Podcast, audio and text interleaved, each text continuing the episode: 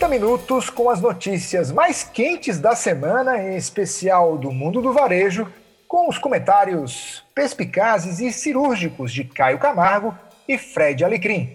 Este é o 30 na Quinta. Salve, salve, queridos amigos do 30 na Quinta. Estamos começando mais um episódio. É, este é o episódio de número 24. É isso mesmo. O último episódio da temporada, onde tudo começou, né? Era, vivíamos uma pandemia quando começou este programa.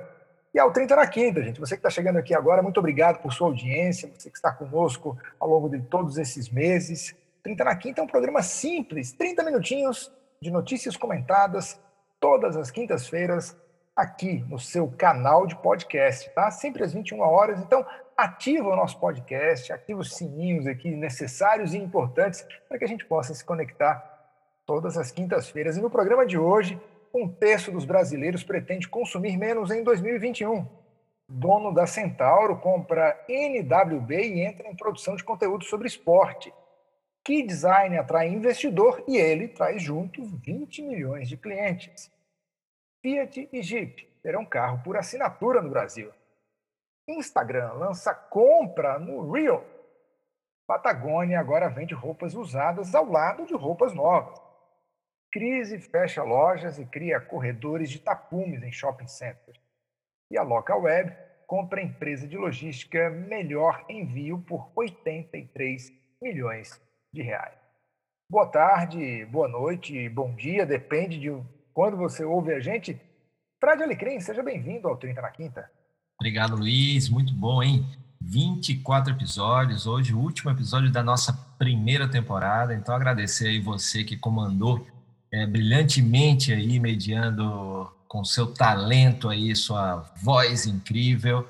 É, então, muito obrigado. Obrigado ao Caio também pela companhia, pelo talento nos comentários, pela amizade de sempre. E obrigado a você, ouvinte, que esteve com a gente aí durante esse, essa primeira temporada. A gente espera você aí com as novidades da segunda temporada que Luiz no final vai dizer aí quando é que a gente estará de volta. Então, muito bom estar aqui nesse nosso episódio de número 24, o último deste ano de 2020.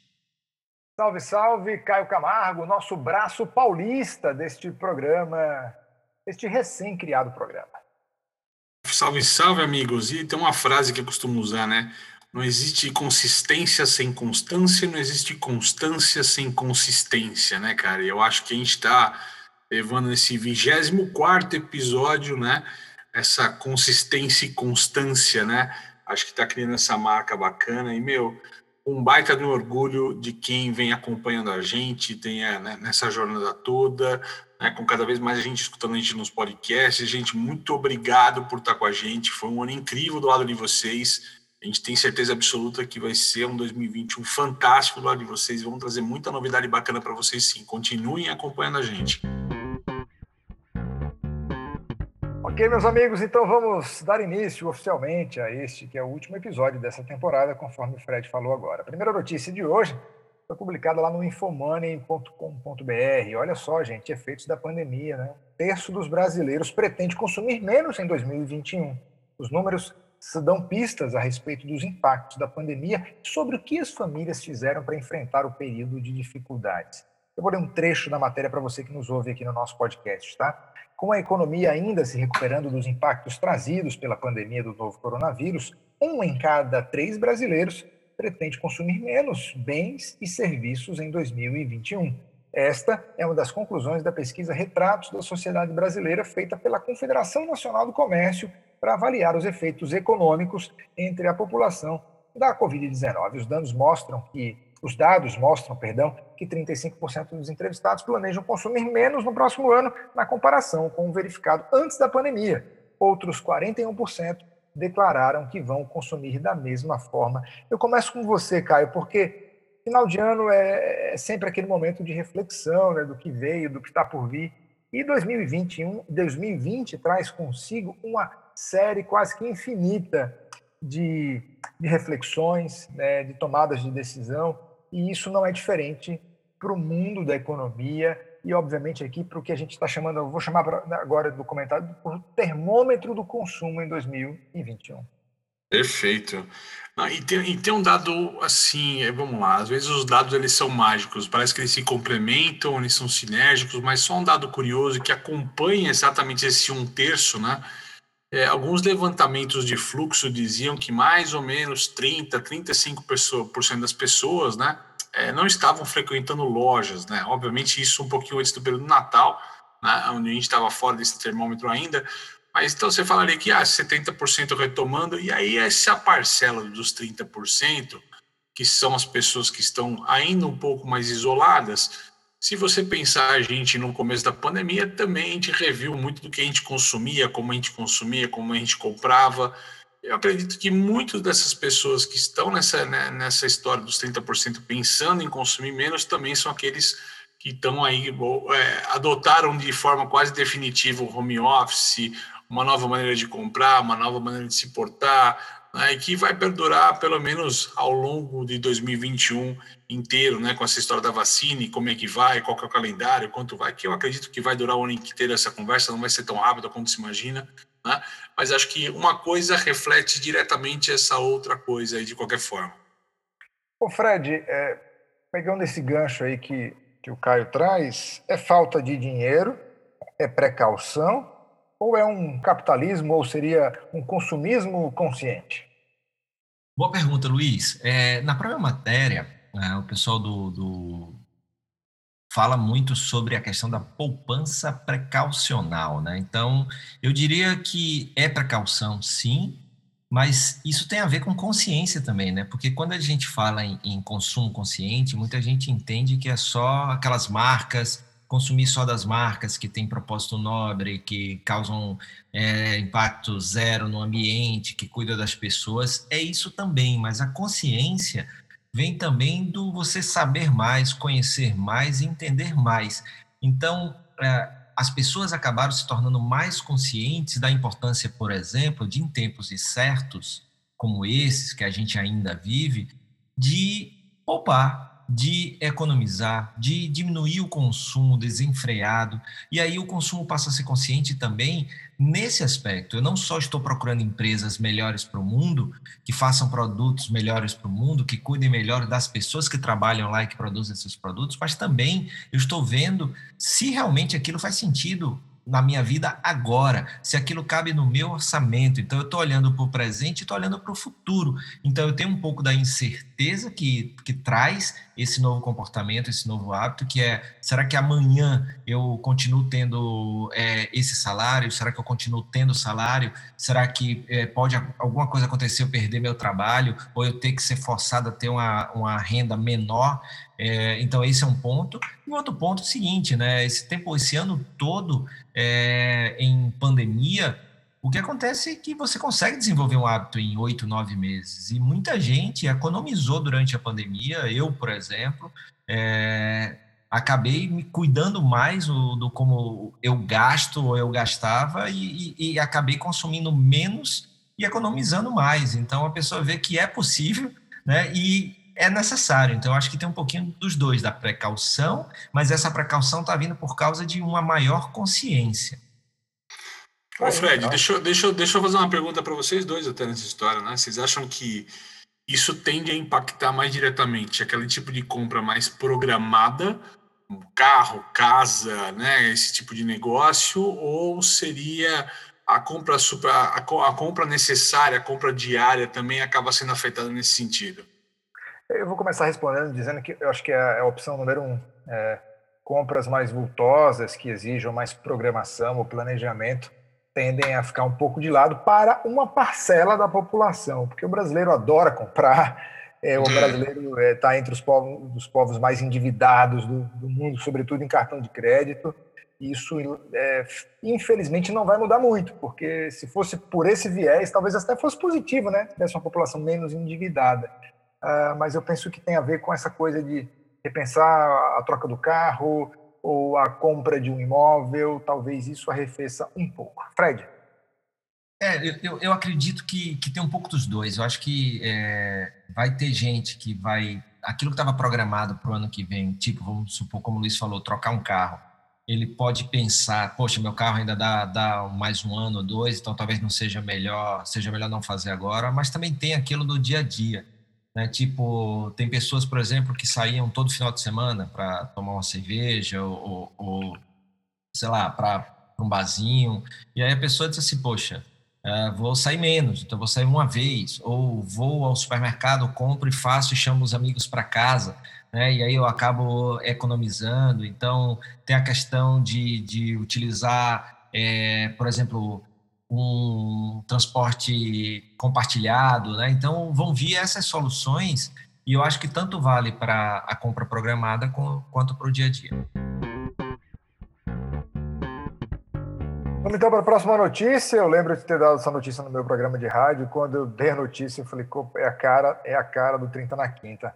Notícia publicada, esta aqui publicada no portal da revista Exame. O dono, dono da Centauro compra NWB e entra em produção de conteúdo sobre esporte. O grupo SBF, dono da varejista de artigos esportivos Centauro, acaba de anunciar a compra da NWB, produtora de conteúdo sobre esporte, dona dos canais Desimpedidos e Acelerado no YouTube. O negócio foi adquirido por 60 milhões de reais e com a transação, a SBF dá mais um passo para se tornar uma, um ecossistema focado em esporte. A companhia já havia anunciado a aquisição da Nike do Brasil em fevereiro. É, foi também notícia nossa aqui recente aqui no 30 na Quinta. Né? Eu vou dar um pulinho aqui no próximo parágrafo para trazer o seguinte: olha, Fundada em 2013, a NBW é dona de quatro canais sobre esportes no YouTube. Tem ainda 80 canais afiliados. Juntos, eles somam 81 milhões de seguidores no Instagram e 73 milhões de inscritos no YouTube. Os canais lançam em média 150 vídeos inéditos por semana que somam quase 2 bi, quase o número de 2 bilhões de visualizações por ano. Uma das marcas dos programas é unir esporte e humor, e aí, abre aspas aqui para a declaração do CEO da NWB. Para nós, essa é uma possibilidade de subir de liga, acelerar e ampliar nosso escopo. É uma oportunidade que não podíamos deixar passar, afirma Rafael Gromstein, Gromstein CEO da NWB. É, eu começo com você, Fred, que é um entusiasta aí de ecossistemas. A Centauro acerta, dá um tiro na mosca aqui é, com, com essa aquisição? Sim, sem dúvida. A gente já viu aqui, a gente já falou, por exemplo, de movimentos como esse aí da Magazine Luiza, que também adquiriu, né, fez uma, uma aquisição de um portal de conteúdo, e agora a gente vê isso com a Centauro, né? Então, é, é, a questão, tem um, tem um termo, né? A gente passou aí durante uma época fazendo o chamado unbundle, que é você fragmentar. Então, as empresas tinham aquele, aquele foco e quando elas precisavam fazer alguma coisa, acabavam contratando né, é, outras empresas para completar aquela esteira, por exemplo, para formar um ecossistema. Hoje a gente está vivendo o rebundle, que é exatamente voltar a você ter tudo, de uma ponta a outra, ou seja, você é o ecossistema é criado por você. Então, ao invés de você contratar alguém de fora, você ou compra né, aquela empresa e puxa para dentro para formar o seu ecossistema, ou você é, começa do zero. Né? E aí a gente já falou também, né? Para começar do zero, você vai ter um tempo para começar a produzir, para começar a gerar receita. E aí o que é que você faz? Você acelera é, fazendo um quick win, né? Fazendo aquela, aquela vitória rápida, já pegando... Aquelas vitórias, né? Vitórias rápidas. É, e, é, e, e trazendo e aí a partir daí já usufruindo de clientes, de receita, é, etc. E aí você forma o seu ecossistema. O Caio, é, a minha analogia utilizada não foi das melhores. Eu, eu diria agora, na verdade, que é, foi um gol de letra. Mas eu te pergunto, Caio, uma aquisição dessa não pode, em médio prazo, atrapalhar o negócio principal do grupo? Acho que não, cara. Você citou números fantásticos da base desses caras, né? E hoje se fala muito do inbound, né? O Fred até tocou o assunto nessa história de você criar conteúdo e trazer, e a marca, através do conteúdo, trazer novos clientes, né? No mundo onde o marketing digital, né, está sendo modificado drasticamente e rapidamente, ou seja, não adianta ficar disparando mais e-mail para o cliente, tem LGPD envolvido, né? Então, como é que se atinge novos consumidores, né? Eu acho uma sacada genial. Você pega o conteúdo e você dispara, né? é, com certeza conteúdos com que a gente chama de call to action, chamado para ação, que são os gatilhos para que as pessoas comprem marcas, consumam produtos, né? E só traduzindo tecla SAP do nosso amigo aí, Fred Alecrim, bundle e unbundle, pode entender isso como combo, tá? Quando você vai lá na lanchonete e pede um combo, né, que vem tudo junto, o bundle vem desse, dessa linguagem aí é, do inglês nessa história. Mas acho, acho que não tem não, não atrapalha o negócio principal. E digo até mais para você, tá, meu amigo Luiz? É, hoje eu acho que as marcas estão abdicando de serem o que elas sempre foram, tá? É, lembrando alguma coisa, além do que a gente sempre vem falando do ecossistema aqui, né? Mas lembrando de uma empresa que a gente traz pouco aqui, como a Amazon, por exemplo, né? Ninguém mais lembra que a Amazon é uma livraria, né? Ela, ela começou com livros, ela se tornou um ecossistema. Talvez no futuro quem sabe sentá-lo seja muito mais do que uma loja de artigos esportivos no meio dessa história toda. Ok, os números são impressionantes, de fato a aquisição é, é, é bacana de se ver, né? enfim, criando, né, aumentando esse ecossistema. Vamos falar então da próxima notícia publicada no Brasil, BrasilJournal.com. Brasil é. Journal, olha lá, mais um termo, Brasil Journal. É, let's, Let's go, folks. Olha só, que design atrai investidor e ele traz junto 20 milhões de clientes. Na mais recente transação, unindo uma celebridade a uma marca nativa digital, o ator Caio Castro acaba de investir na Key Design, uma parceria que vai colocar seus 20 milhões de seguidores nas mídias sociais em contato com a marca de acessórios e roupas masculinas fundada há sete anos em Londrina. O valor do aporte não foi revelado, mas Caio disse ao Brasil Journal que comprou entre aspas aqui, a expressão dele, uma participação relevante da empresa. O ator também se tornará o diretor de criação da Key Design, ajudando no desenvolvimento de novos produtos e na entrada em novas categorias. Aí eu vou dar um pulinho aqui, porque é, a, a, a, notícia dá conta de que o Caio, enfim, meio que procurou mesmo, porque procurou os fundadores depois de perceber que praticamente todos os seus colares e anéis preferidos eram da marca. Eu começo com você, Caio. É, você, Caio, falando do seu xará. Outro né? Caio, não Caio Castro, é, Caio Camargo, né? É, começo, começo, contigo, porque é, vai na mesma toada da última notícia, né? Quer dizer, que para que design é sensacional, que será de fato é, ratificada perante 20 milhões de clientes, e o próprio Caio, que, poxa, é, é, é produto do produto, né? Ele já ama a marca, ele já curte a marca, né? Que simbiose bacana, né? É, pode ter um marketing um pouquinho nessa história toda, né? De, ah, não, eu já quase tudo que eu consumi era da marca e juntei A com B e tal. Fica difícil em achar a verdade de quem procurou quem nessa história. Vamos respeitar o que veio na fonte aí nessa história, né? Mas vamos lá. É, não é uma história nova, né? Essa história de você ter marca se apropriando né? e se aproximando, né? Já vimos restaurantes, baladas lá nos anos 90 que sempre tinha um global, um artista, alguma coisa né, junto, né, para de fato trazer pessoas, mas é, é, não, não deixa de ser uma nova maneira de ter uma relação com o influenciador, né, e da marca se aproximar de um jeito diferente. É, recentemente uh, teve a Marina Rui Barbosa, né, virou diretora de criação de uma marca aí também, né, nessa Arezo. história toda, Arezo. Né? Então, assim, é uma, parece que o mercado está buscando um novo papel para os influenciadores e isso pode ser bacana para os negócios. Lembrando, né, para quem não conhece, o Caio Castro tem um background interessante de investimento, de empreendedor, ele tem algumas empresas, se não me engano, de construção, né, no história e tal. Então não é tanto um tiro a esmo só porque é uma figura pública tal. É, para mim parece uma conversa, nesse caso, genuína de investidor mesmo, de olho em negócio com uma pegada de empreendedorismo mesmo. O Fred, o Caio, na verdade, o Caio Castro, ele é uma águia quando o assunto são negócios. Essa não é a primeira aquisição, nem é um dos primeiros negócios. Ele, ele de fato, é uma águia. Fred. Isso a gente vê, né? Alguns, alguns profissionais, eles vão além da sua, né, da sua área e tem um olhar muito, muito bom para espaços aí, para investimentos, né? O Aston Kutcher, né, por exemplo, nos Estados Unidos. Sim, não, eu falei isso, bem lembrado, bem lembrado do Aston Kutcher, com certeza. Só, só tem uma, uma coisa aí, né, Caio e, e Luiz, na, na matéria, que assim, ele traz junto 20 milhões de clientes, ele não traz 20 milhões de clientes, né? Dentro desses, Exato. Dentro desses 20 milhões tem um senhor potencial, claro, né? É, são 20 milhões, mas aí tem gente que é, tem a, a, o perfil da marca, tem gente que não tem tal. Então, você tem aí um público de 20 milhões no mínimo, né? Mas é, não é necessariamente 20 milhões. Mas eu, eu, concordo com o Caio, acho uma iniciativa muito bacana. Repete é, um pouco do que a Arezo fez recentemente, como o Caio falou, com a, a Marina Rui Barbosa.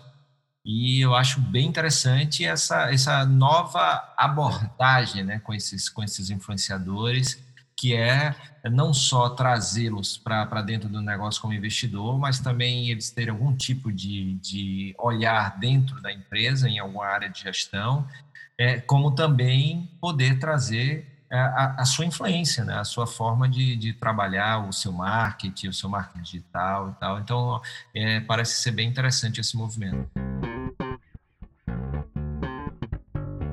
Isso aí, então vamos para a próxima notícia, publicada lá no LinkedIn, né, no portal aqui, nas notícias do LinkedIn.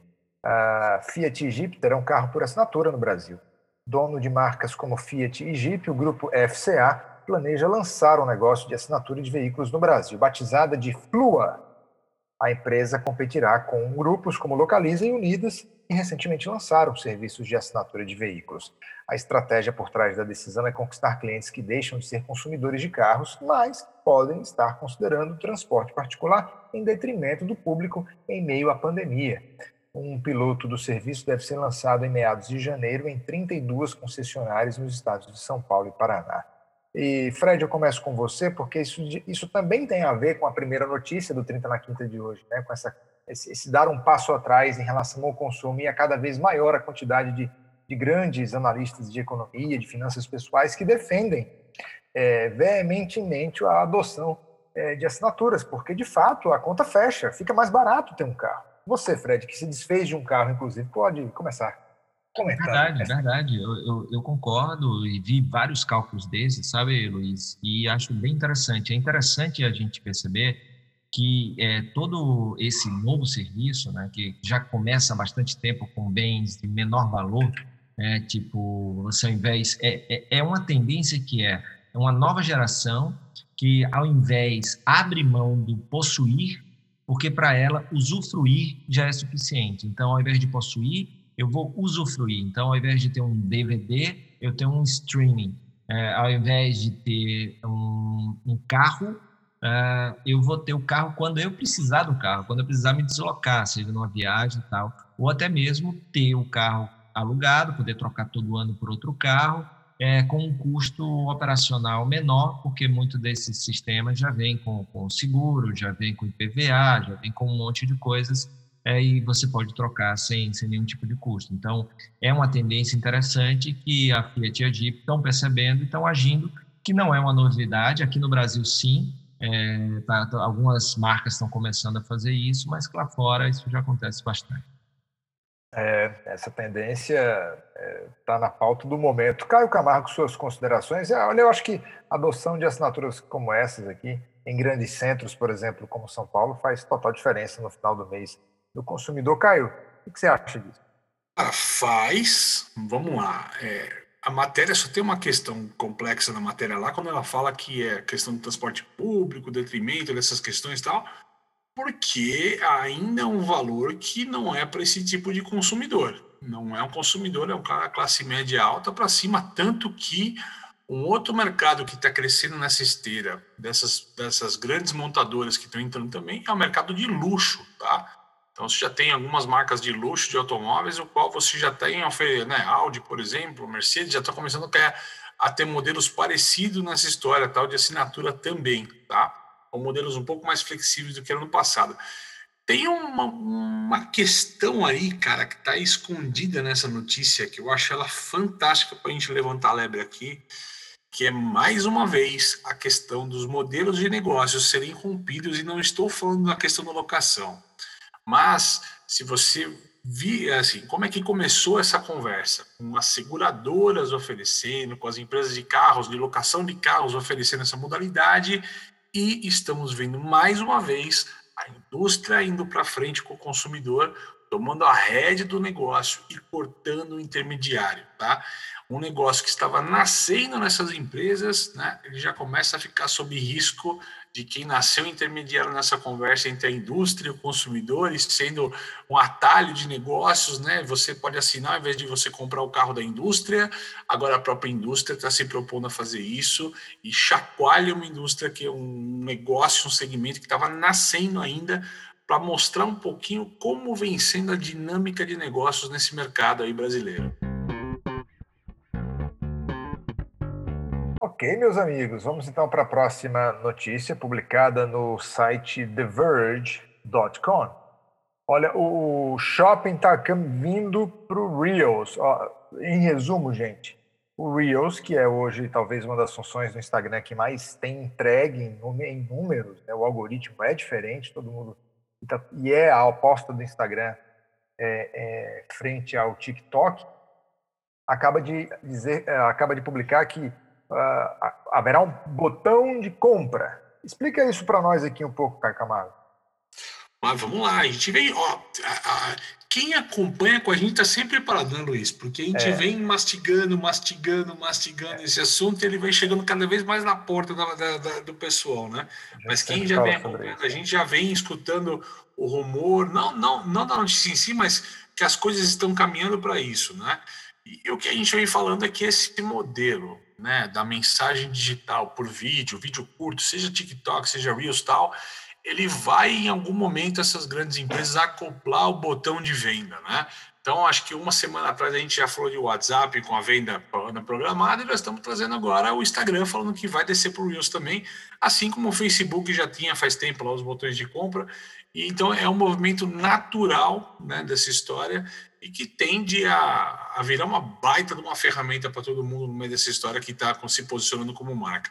Para as marcas, embora alguns cases de sucesso, ainda é uma dificuldade encontrar que tipo de conteúdo que eu levo o Reels para que eu faça o cara comprar, né? Mas pode ser uma passarela mais rápida, né? Tipo uma moda, uma modelo, e aí você tem botão de compra nas lives. Isso vai acontecer em breve também, né? Com o tal do live commerce, que é um assunto que a gente já trouxe, tá até velho aqui nos 30 na quintas, né? Essa história, né? Então, assim, então, mas é de fato, eu acho que é uma coisa que já estava para vir, era uma questão de tempo para bater o martelo e acontecer de fato. Fred, conveniência total, né? Total, total. E levar o serviço para toda a sua esteira de produtos do Instagram, né? Com o Reels, que é mais um, né, a própria matéria fala que é um copycat do TikTok, ou seja, é um serviço que já existe no, no TikTok, é, trazendo a, a, compra, o botão de compra para o Reels, o Instagram ele fecha aí em todas as suas, suas áreas, né? Então agora você pode é, vender seus produtos no feed, nos stories, no IGTV e nas lives. Então só faltava o Reels e aí com isso ela fecha toda, toda a possibilidade. Você pode utilizar então essa ferramenta da melhor forma para vender os seus produtos e poder ali levar mais conveniência, facilidade e acesso para os seus consumidores. Olha, você está ouvindo o 30 na quinta episódio de número 24, o último episódio dessa primeira temporada. Dia 7 de janeiro, anote aí, 7 de janeiro, uma quinta-feira, às 21 horas, o 30 na Quinta retornará aos seus trabalhos em 2021, no caso. E por ser o último episódio do ano, né, dessa primeira temporada, teremos uma licença poética de alguns minutos a mais. Portanto, o 30 na Quinta hoje terá pequenos segundos e minutos a mais. Vamos seguir então para a próxima notícia. Olha, meu caro ouvinte aqui do podcast, se você quiser um dia presentear Fred Alecrim, escolha a marca que eu passo a ler sobre a partir de agora. Eu falo da Patagônia que passa a vender roupas usadas ao lado de roupas novas. Fred, eh, explica o que é a Patagônia e que alcance essa notícia tem. Pô, bacana. É, coincidentemente, ontem eu participei de um evento que eu falei sobre um evento de um querido amigo, Kleber, chamado Leituras Conectivas, e a gente faz um resumo de livros, são dois livros que se conectam, e depois a gente tem um debate. E o livro que eu falei foi o Let My People Go Surfing, que é o livro que conta a história do Ivan Choina, que é o fundador da Patagônia, que foi uma das primeiras marcas do capitalismo consciente. Né? Então, Fred, Fred, Sim. só cortando você, traduz o título do livro, que o título do livro em português é muito bacana para a galera do, que não conhece inglês. O título em, em. Você quer o título original? Literal, original, literal, literal, só para o pessoal entender a ideia do livro. Tá, a, a tradução literal, Let My People Go Surfing, é deixando o meu pessoal ir surfar. Né? Isso então, aí. É, e em português ficou um título que eu nem gostei muito, que é Lições de um Empresário Rebelde. E, e essa broxante perto do que seria, né? Sem dúvida. E o interessante é porque a, a, a Patagônia, por que, que ela é tão interessante? Porque na década de 70, a filosofia que inspirava os negócios era, era o pensamento do Milton Friedman, do economista Milton Friedman, que dizia que o único objetivo, ou o principal objetivo de uma empresa era gerar lucro para os seus acionistas. E aí, por que, que esse cara faz a diferença, a Patagônia faz a diferença? Porque em plenos anos 70, por exemplo, ele deixou de produzir um produto que era responsável por 70% de suas vendas, porque aquele produto é, fazia mal para o meio ambiente. Né? Então, ele já tinha pegada sustentável naquela época e já ia além do lucro. Né? Então, você vê que essa empresa existe desde 1973, coincidentemente o ano que eu nasci, é, e continua lucrativa e inovadora. Né? Então, isso é uma prova de que sim, é possível ter lucro e é possível ter lucro sem, sem abater pessoas, sem abater o ambiente, ou seja, dá para fazer as duas coisas. E a Patagônia é um exemplo disso, por isso que eu sou um grande fã. E aí, o que, ele, o que eles é, fazem é que eles já há um tempo vêm investindo muito na, nessa política da, da sustentabilidade na moda, é, na, nos conceitos de recompra de produtos usados que ainda são bons, eles fazem um, um reparo e depois eles recompram e revendem. É, e aí eles têm um site, o warnwear.com, para vender as roupas usadas deles. O que eles fizeram agora, que é o que a notícia nos traz, é, Luiz e, e, e Caio, é que ao invés de você continua tendo os dois sites, o site da Patagonia.com, onde você compra é o e-commerce de, de, roupas novas da marca, e você tem o, o que é das roupas usadas. Agora, você tem do mesmo do lado que você tem o botão da roupa usada, da roupa nova, você pode clicar para comprar uma roupa usada, ou seja, eles botaram lado a lado a compra de roupas novas e roupas usadas. E só para ter uma ideia, em janeiro né, deste ano 2020, estávamos eu e Caio é, na NRF Nova York, e uma das palestras foi de um diretor da Patagônia, eles tinham tido um Exatamente com o case, né? Exatamente, foram, foram, eles estavam apresentando um case de crescimento de mais de 40% só nessa parte de roupas usadas, né? Então. E é um nominho bonito para esse todo, para esse movimento, a gente está de economia. Como é que é?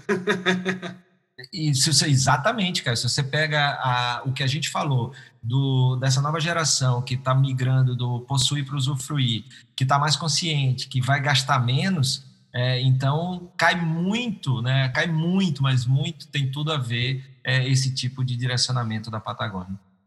Eu só fiz uma brincadeira contigo, eu falei, tem tudo a ver com economia circular. Pô, isso ficou até difícil, cara, para mim comentar essa é, daqui. Eu não sei como mestre. comprar, né, cara? O cara deu uma aula aqui de Patagônia. Eu falo assim, vocês podem dar para mim, o Alecrim, vocês dão a jaqueta da Patagônia, mas eu aceito a cerveja da Patagônia, que é uma outra marca de mesmo nome, tá bom para mim. E, e, olha, eles fizeram duas campanhas que são memoráveis, né? Que é na, durante a Black Friday, assim, celebre o que você já tem, era o nome da campanha. Que era assim, a melhor jaqueta que você pode comprar é uma que você já tem. Então, assim, quem disse que você precisa de uma jaqueta nova? Então, imagina, os caras estimulam você a consumir menos. É, é inclusive os produtos deles. E mesmo assim, os caras crescem, são lucrativos e são inovadores, né, cara? Então. Agora, tirando, tirando, tirando brincadeiras à parte, né, cara? É, tirando a questão do, do fato em si que a gente está discutindo aqui, né? É, o quanto o quão legal para o consumidor é quando ele entende que aquilo não é propaganda pura, aquilo é DNA da marca, né, cara? Aquilo é essência da marca, aquilo tá no drive, tá no ar que os caras respiram, tá no ar que, que da comunicação toda, né, cara? Ou seja, ele deixa, que, que, é, que, é o tal do termo propósito, que às vezes ele é erroneamente usado, e você é um cara que defende muito propósito, né, Fred, nessa história, Isso. mas que às vezes ele é erroneamente pro, colocado porque às vezes não é propósito, é só propaganda, né, cara? Ok, meus amigos, vamos então para a próxima notícia, é, publicada nos seis minutos, que está hospedado lá no portal do Universo Online. Crise fecha lojas e cria corredores de tapumes em shopping centers. Vamos lá então. Com a pandemia e sem faturamento, algumas declarações aqui dadas na matéria. É, resolvi fechar e ir para a rua. Adivinhe quanto vou pagar de aluguel num ponto ótimo e maior na Doutor Vigílio de Carvalho Pinto em Pinheiros. 7 mil reais por mês. Por conta desse custo elevado, Jay Lee planeja fechar 21 de suas 300 lojas em centros de compras e mudar para a rua. Ele explica a principal razão, o custo de ocupação, que girava em torno de 8 a 10% do faturamento, agora está em 25, 30%, porque as vendas caíram. Não dá para aguentar, diz ele, que é sócio fundador do grupo Ornatos, que inclui marcas como é, Morana, Balonet, Fashion Bijou e Little Tokyo Restaurantes. Olha, essa é uma notícia, eu não sei se esperada, mas enfim, pelo menos os shopping centers aqui, eu falo de Natal, no Rio Grande do Norte, a gente já vê shopping específico da cidade com belos tapumes, até com muito boa criação, mas a loja em si, que estava operando ali, lamentavelmente, fechou. Eu começo com você, Caio Camargo. Tem três caras hoje, cara. Quem não aguentou, quem vai superar a crise e uma boa parte, infelizmente falando, são aqueles que estão esperando só passar o Natal para fechar, para cancelar o contrato definitivo, cara. Que estão se agarrando aí essa última venda de Natal e tudo mais para tentar fechar um buraquinho, tentar recuperar um pouco o prejuízo para poder ir para casa com o bolso um pouco menos vazio, né, cara? É. Infelizmente essa é uma realidade difícil, tá? Janeiro, acho que para o varejo vai ser um mês que a gente vai ver, de fato, muita loja fechada, muito essa questão do tapume, muito tapume. Tem reinvenção, tem quem está crescendo, tem quem vai superar a crise, tá? Mas é, a gente tem que lembrar que mesmo quando a gente fala de franquias consolidadas, aí empresas com mil lojas, mil quinhentas lojas, né? Por trás de uma loja dessas, às vezes, é uma família, né? é uma família e que a venda da loja não é tão grande assim, né? Os negócios não são tão belos quanto parecem para os outros nessa história. Ah, você está atrás de uma marca grande, uma franquia, esse cara deve estar tá rico porque está no shopping. Não, às vezes o ganho não é tão significativo, né? O cara precisa ter duas, três, quatro unidades de negócio para de fato começar a ter um lucro interessante para ele, depende do negócio. E aí o que acontece é isso, cara. Esses caras passaram por uma crise terrível, devastadora, de acordo com o shopping, com o negócio, com a inflexibilidade de alguns shoppings, em alguns casos, infelizmente, aconteceu bastante, tá? E o que a gente está vendo são caras que vão atravessar em um janeiro muito mais difícil e devem, com certeza, fechar algumas portas ali. Não vai ter jeito não, meu amigo. Fred, ano difícil para os shoppings e início de 2021, um pouco nebuloso, né? Para não dizer complexo. É, porque tem um, tem um ponto aí que é interessante, pelo menos na matéria, ele não fala em fechar a loja, ele fala em mudar, né, de ponto. Mudar né? para a rua. Você sai do shopping... Mas o Jai, o Jai que está na matéria, o Jai é o master franqueado, né? Ele tem massa crítica, gordura para crescer, para expandir, para segurar, para direcionar, né? mas a grande realidade, na Fred, é a ponta, né? Não, sem dúvida. A gente sabe que é um, uma percentual alto representativo de pequenos negócios e, e, médios negócios realmente não vão suportar a, a passagem de ano, infelizmente. Mas é, o, o, que acontece com o shopping, e que muitos estão revendo o modelo, né, o, desde que a gente já vem vendo aí o mudança em mix, né, então você sai daquelas uh, só loja para tá, ter um mix de serviços, para gerar um fluxo maior, para ser mais atrair, atra, atrativo, atraente.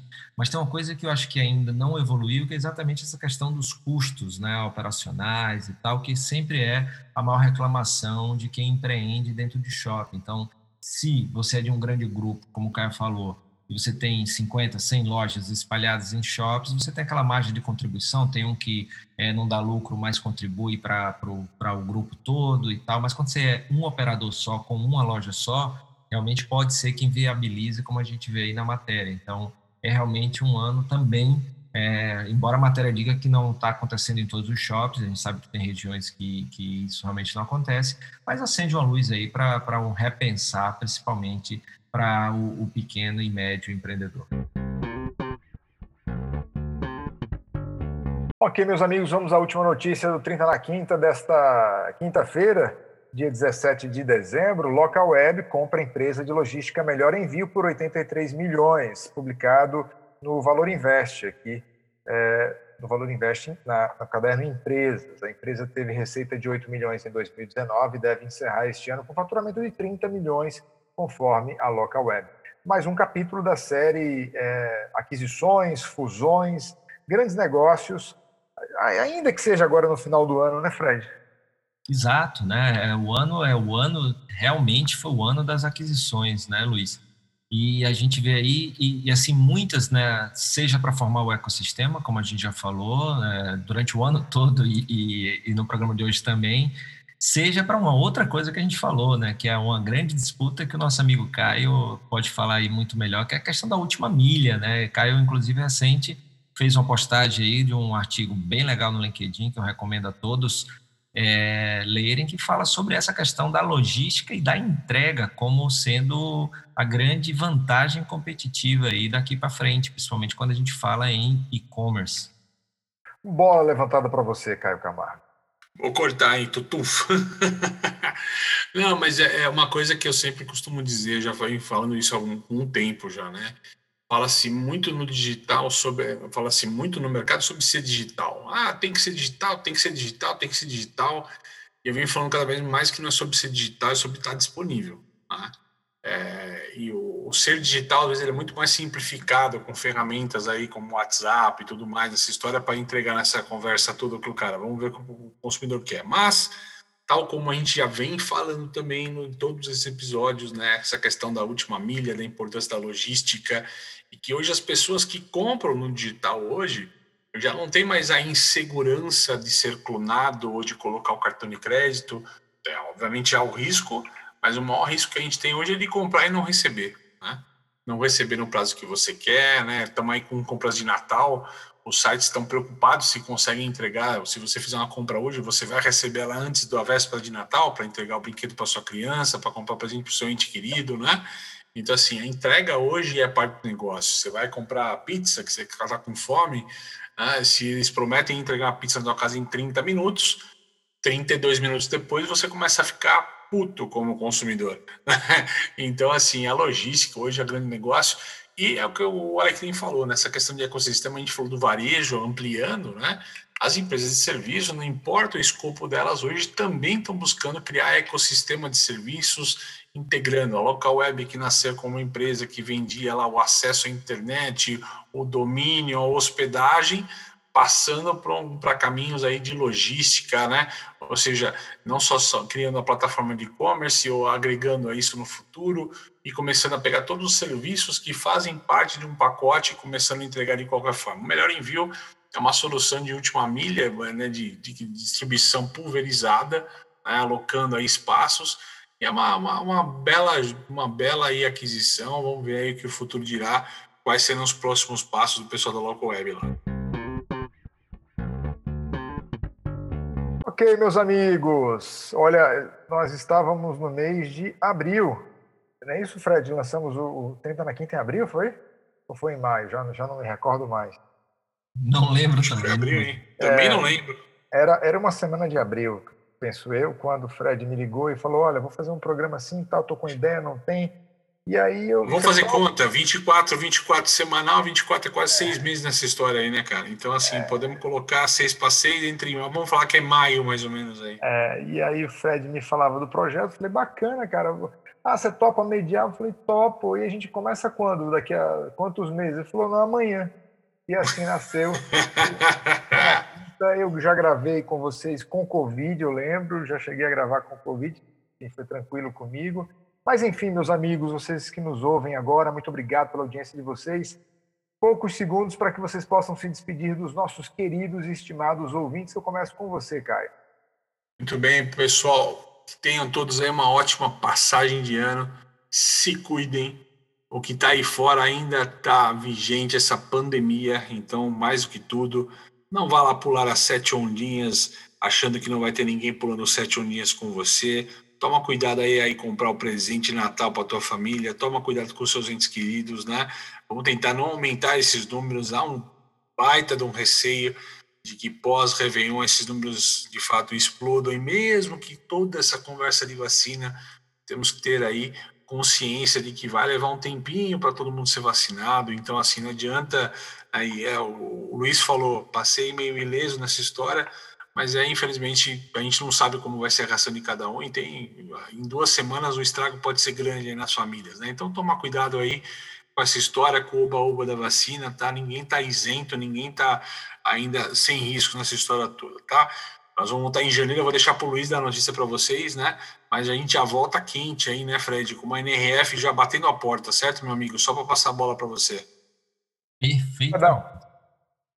Perfeitamente. A gente já volta aí com o NRF, então vamos fazer uma cobertura muito bacana aqui, trazendo as principais tendências do maior evento de varejo do mundo, que vai acontecer por causa dessa pandemia, é, digitalmente, né? Então, muito bacana mais uma vez ter vocês aqui faço minhas as palavras do Caio, se cuidem, vamos tentar aí se proteger, proteger as pessoas próximas, a gente não sabe, né, conhecemos muito pouco aí sobre os impactos em cada um, e vamos é, estar juntos aí em 2021, se Deus quiser, se Deus quiser com, com notícias boas também aqui para o nosso mundo dos negócios, para o nosso varejo, e claro, para as nossas vidas, né, vida sempre em primeiro lugar, e é isso, muito bom, muito bom, mais um programa que encerramos e, meus amigos, Luiz, é, você vê, por que, que eu chamei você e o Caio? Você vê que foi 100% de, de certeza, porque quando a gente tem ideias malucas, a gente sabe que a gente chama, porque o cara sabe com quem pode contar, né, cara? Então, muito Maluco da vez. É desse jeito, meus amigos. Maravilha, então. Olha, Anota aí então você que curte a gente, 7 de janeiro, é uma quinta-feira, como os meninos já anteciparam, ali às portas da NRF, evento esse que tem na figura de Caio e Fred, talvez um dos top 5, é, eu diria, no Brasil, especialistas na maior feira de varejo e negócios do planeta. Mas aí tu botou a gente num patamar pesado pra caramba. Vai ter briga, é, vai ter nego brigando é, com a gente depois dessa é. história, hein, cara? Bota no top 10 que a gente fica confortável e tu ninguém briga com a gente. Top 10 dessa aqui é a maior, a, a mais longeva feira de negócios, mais de 100 anos de história, enfim. Vocês têm muita história para contar e a gente vai estar no calor, já ali às portas, na verdade, da NRF, numa versão 100% online a NRF que vem em janeiro, conforme você já até já, a gente conversou aqui, em datas diferentes, no estilo meio rock, rock in Rio, né? Assim, três dias tal, depois dá uma parada, depois retoma com outros dias, enfim. Mas isso não é spoiler, é apenas o que está por vir. Muito obrigado a você que nos acompanha. Se você curte o 30 na Quinta, compartilhe a nossa história, a nossa mensagem para mais e mais pessoas. Seguiremos aqui no seu melhor podcast toda quinta-feira, 30 na Quinta as notícias mais quentes do mundo dos negócios, comentadas por Fred Alecrim e Caio Camargo. Um 2021 maravilhoso, Feliz Natal, Papai do Céu abençoe a todos e até a próxima temporada. Até 2021, pessoal. Até, um feliz ano novo aí, muita saúde e muito cuidado.